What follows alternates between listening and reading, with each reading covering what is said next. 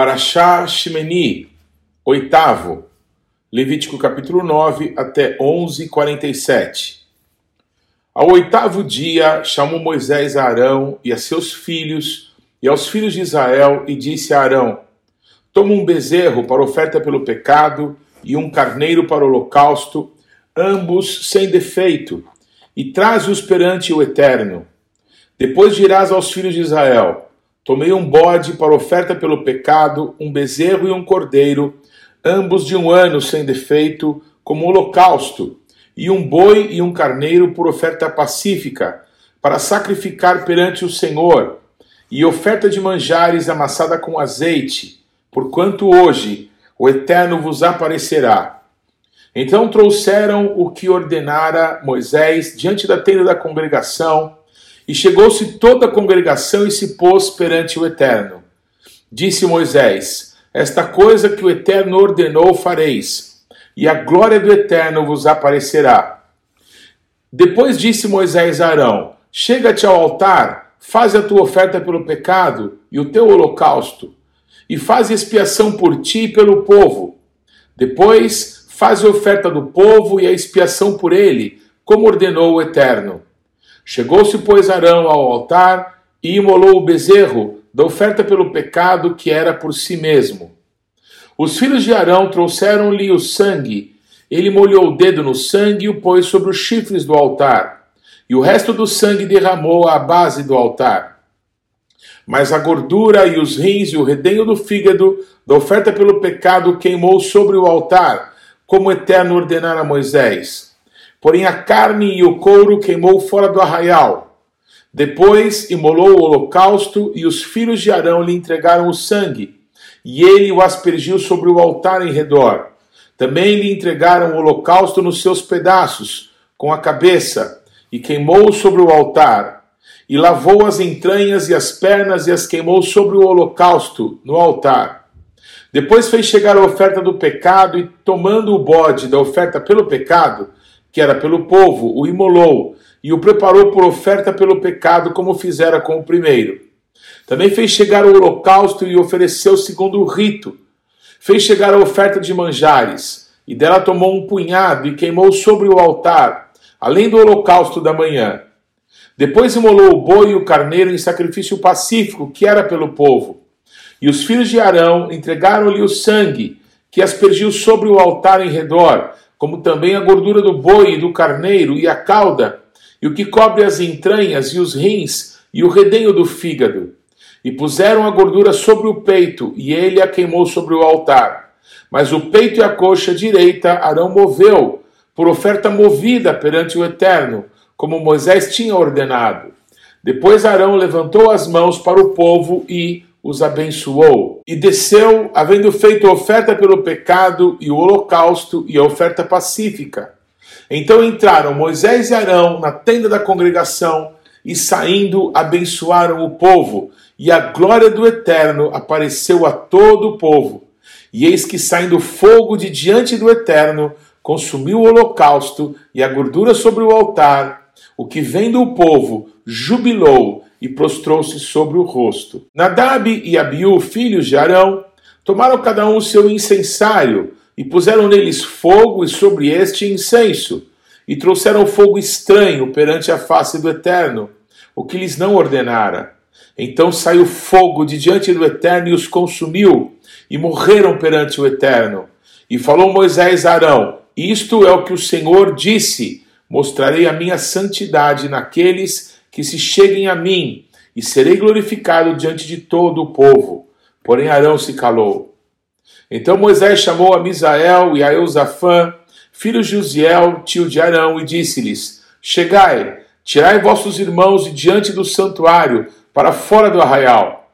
Chegaram-se, pois, e os levaram nas suas túnicas para fora do arraial, como Moisés tinha dito.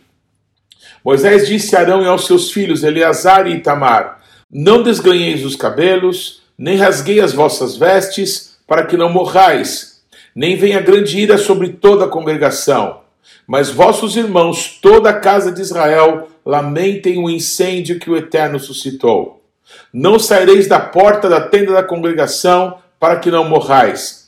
porque está sobre vós o óleo da unção do Eterno, e fizeram conforme a palavra de Moisés. Falou também o Eterno Arão, dizendo: Vinho ou bebida forte, tu e teus filhos não bebereis, quando entrares na tenda da congregação, para que não morrais. Estatuto perpétuo será isso entre as vossas gerações, para fazerdes diferença entre o santo e o profano, e entre o imundo e o limpo, e para ensinardes aos filhos de Israel todos os estatutos que o Eterno lhes tem falado por intermédio de Moisés. Disse Moisés a Arão e aos filhos deste, Eleazar e Itamar, que lhe ficaram: Tomai a oferta de manjares, restante das ofertas queimadas ao Eterno, e comei-a, sem fermento, junto ao altar, porquanto coisa santíssima é. Comê-las-eis em lugar santo, porque isto é a tua porção e a porção de teus filhos, das ofertas queimadas do Eterno, porque assim me foi ordenado. Também o peito da oferta movida e a coxa da oferta comereis em lugar limpo, tu e teus filhos e tuas filhas, porque foram dados por tua porção e por porção de teus filhos, dos sacrifícios pacíficos dos filhos de Israel. A coxa da oferta e o peito da oferta movida trarão com as ofertas queimadas de gordura, para mover por oferta movida perante o Eterno o que será por estatuto perpétuo para ti e para teus filhos, como o Eterno tem ordenado. Moisés diligentemente buscou o bode da oferta pelo pecado, e eis que já era queimado. Portanto, indignando-se grandemente contra Eleazar e contra Itamar, os filhos que de Arão ficaram, disse: Por que não comestes a oferta pelo pecado no lugar santo? Pois coisa santíssima é. E o Eterno a deu a vós outros para levardes a iniquidade da congregação, para fazer expiação por eles diante do Eterno. Eis que dessa oferta não foi trazido o seu sangue para dentro do santuário. Certamente devias tê-la comido no santuário, como eu tinha ordenado. Respondeu Arão a Moisés: Eis que hoje meus filhos ofereceram a sua oferta pelo pecado e o seu holocausto perante o Eterno. E tais coisas me sucederam. Se eu hoje tivesse comido oferta pelo pecado, seria isso porventura aceito aos olhos do Eterno? O que ouvindo Moisés, deu-se por satisfeito. Falou o Eterno a Moisés e Arão, dizendo-lhes: Dizei aos filhos de Israel: São estes os animais que comereis de todos os quadrúpedes que há sobre a terra. Todos os que têm unhas fendidas e casco se dividem em dois, e rumina entre os animais, esses comereis. Destes, porém, não comereis, dos que ruminam ou dos que têm unhas fendidas. O camelo que rumina, que não tem unhas fendidas, esse vos será imundo. O arganaz, porque rumina, mas não tem as unhas fendidas, esse vos será imundo. A lebre, porque rumina, mas não tem as unhas fendidas, essa vos será imunda.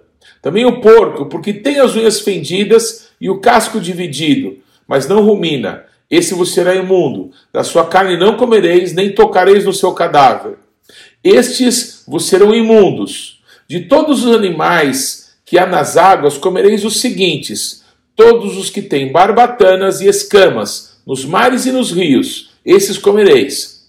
Porém, todo que não tem barbatanas nem escamas, nos mares e nos rios, todos os que enxameiam as águas e todo ser vivente que há nas águas, estes serão para vós outros abominação. Servosão, pois, por abominação.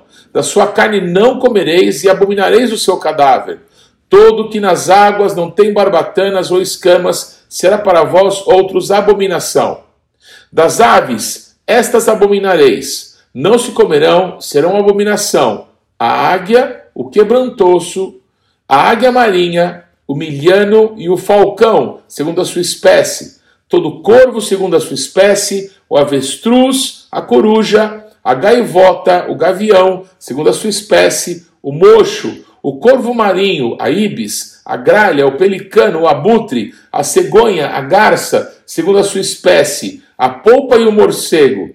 Todo inseto que voa, que anda sobre quatro pés, será para vós outros abominação.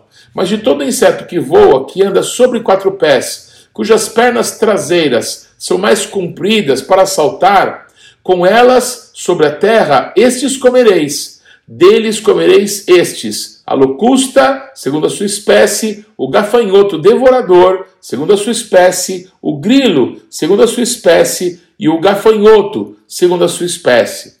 Mas todos os outros insetos que voam, que têm quatro pés, serão para vós outros abominação, e por estes vos tornareis imundos. Qualquer que tocar o seu cadáver, imundo será até a tarde. Qualquer que levar o seu cadáver, lavará suas vestes e será imundo até a tarde.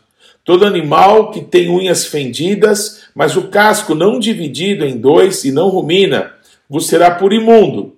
Qualquer que tocar nele será imundo. Todo animal quadrúpede que anda nas plantas dos pés vos será por imundo. Qualquer que tocar o seu cadáver será imundo até a tarde. E o que levar o seu cadáver lavará suas vestes e será imundo até a tarde. Eles vos serão por imundos.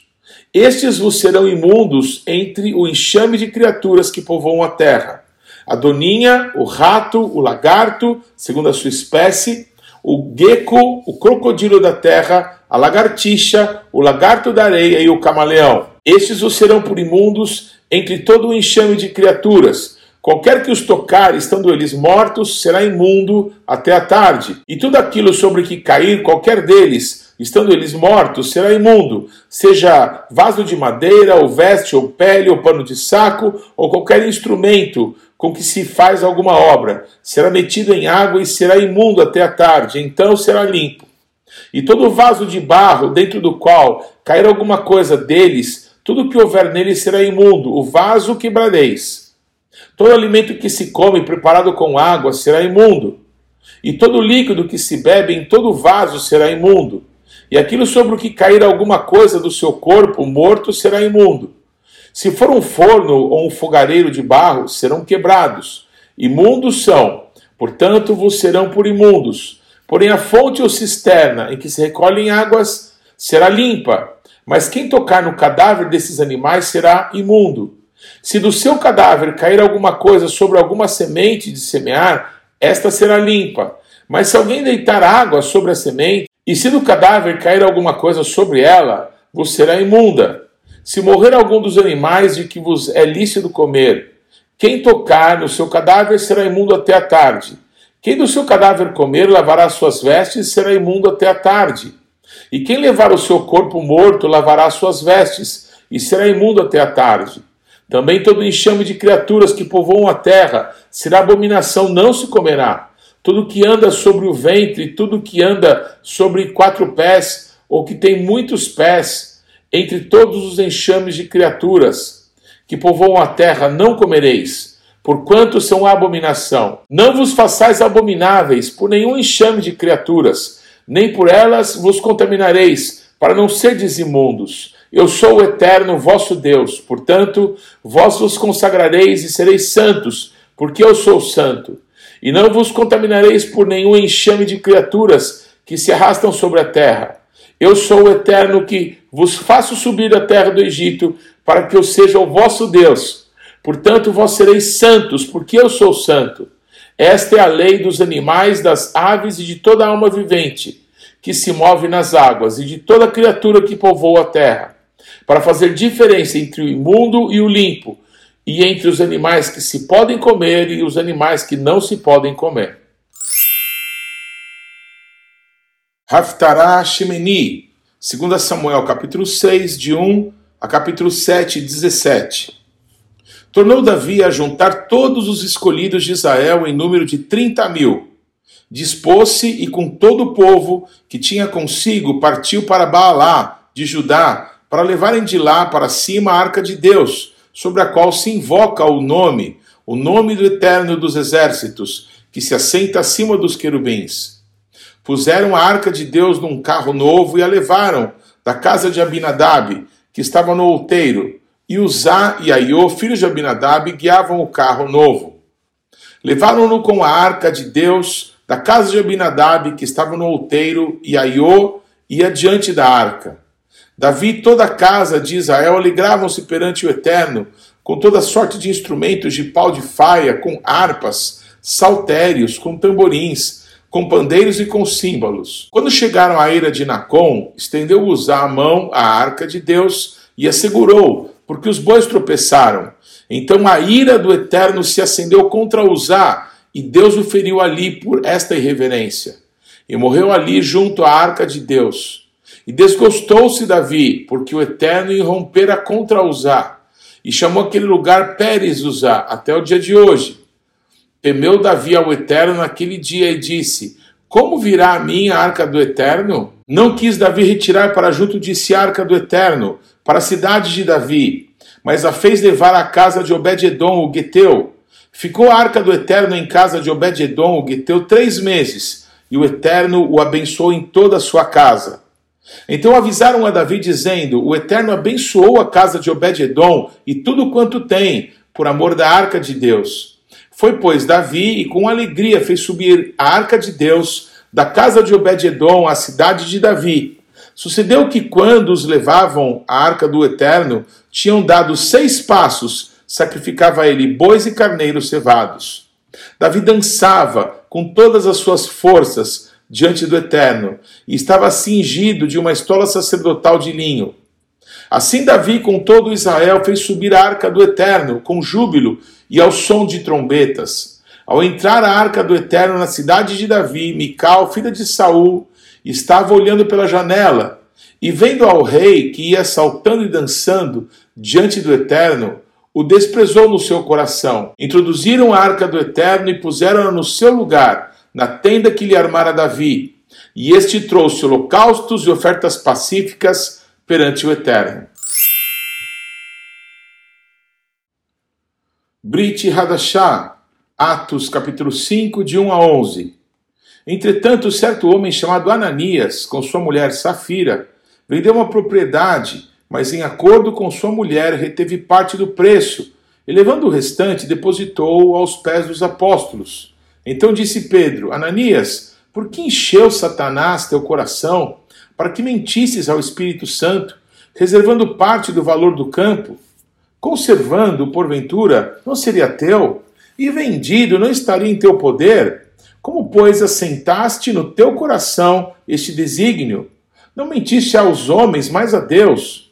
Ouvindo essas palavras, Ananias caiu e expirou, sobrevindo grande temor a todos os ouvintes. Levantando-se os moços, cobriram-lhe o corpo e, levando-o, o sepultaram. Quase três horas depois entrou a mulher de Ananias, não sabendo o que ocorrera. Então Pedro, dirigindo-se a ela, perguntou-lhe: Dize-me, Vendeste, portanto, aquela terra? Ela respondeu: Sim, portanto. Tornou-lhe Pedro: Por que entraste em acordo para tentar o Espírito do Senhor? Eis aí a porta aos pés dos que sepultaram teu marido, e eles também te levarão. No mesmo instante, caiu ela aos pés de Pedro e expirou. Entrando os moços, acharam-na morta, e levando-a, sepultaram-na junto do marido, e sobreveio grande temor a toda a igreja e a todos quantos ouviram a notícia desses acontecimentos. Atos 10, versículos 9 a 22.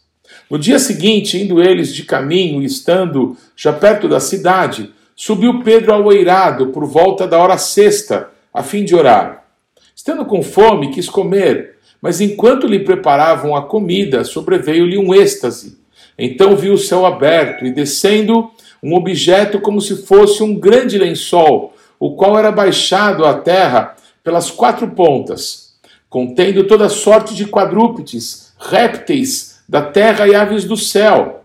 E ouvindo-se uma voz que se dirigia a ele: Levanta-te, Pedro, mata e come. Mas Pedro replicou: De modo nenhum, Senhor, porque jamais comi coisa alguma comum e imunda.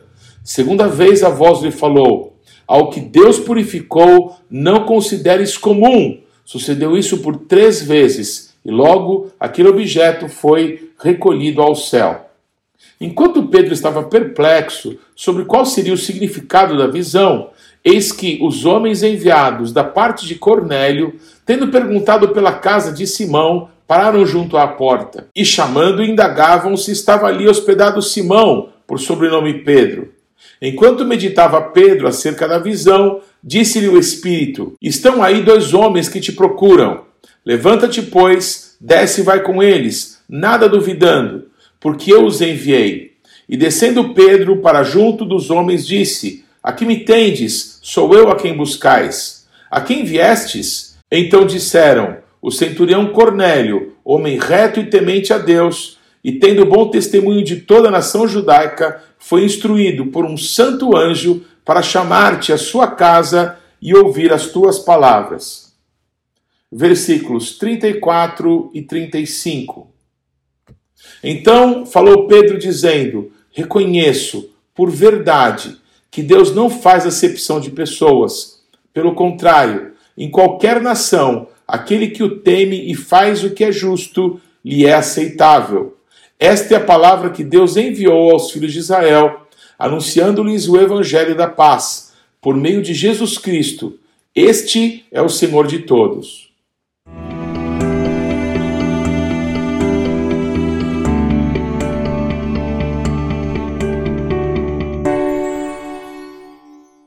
Não deixe de ler e de estudar a palavra de Deus. A nossa sugestão para essa semana é que você leia Romanos capítulo 5 a capítulo 11 e Jeremias capítulo 7 a capítulo 12. Deus te abençoe.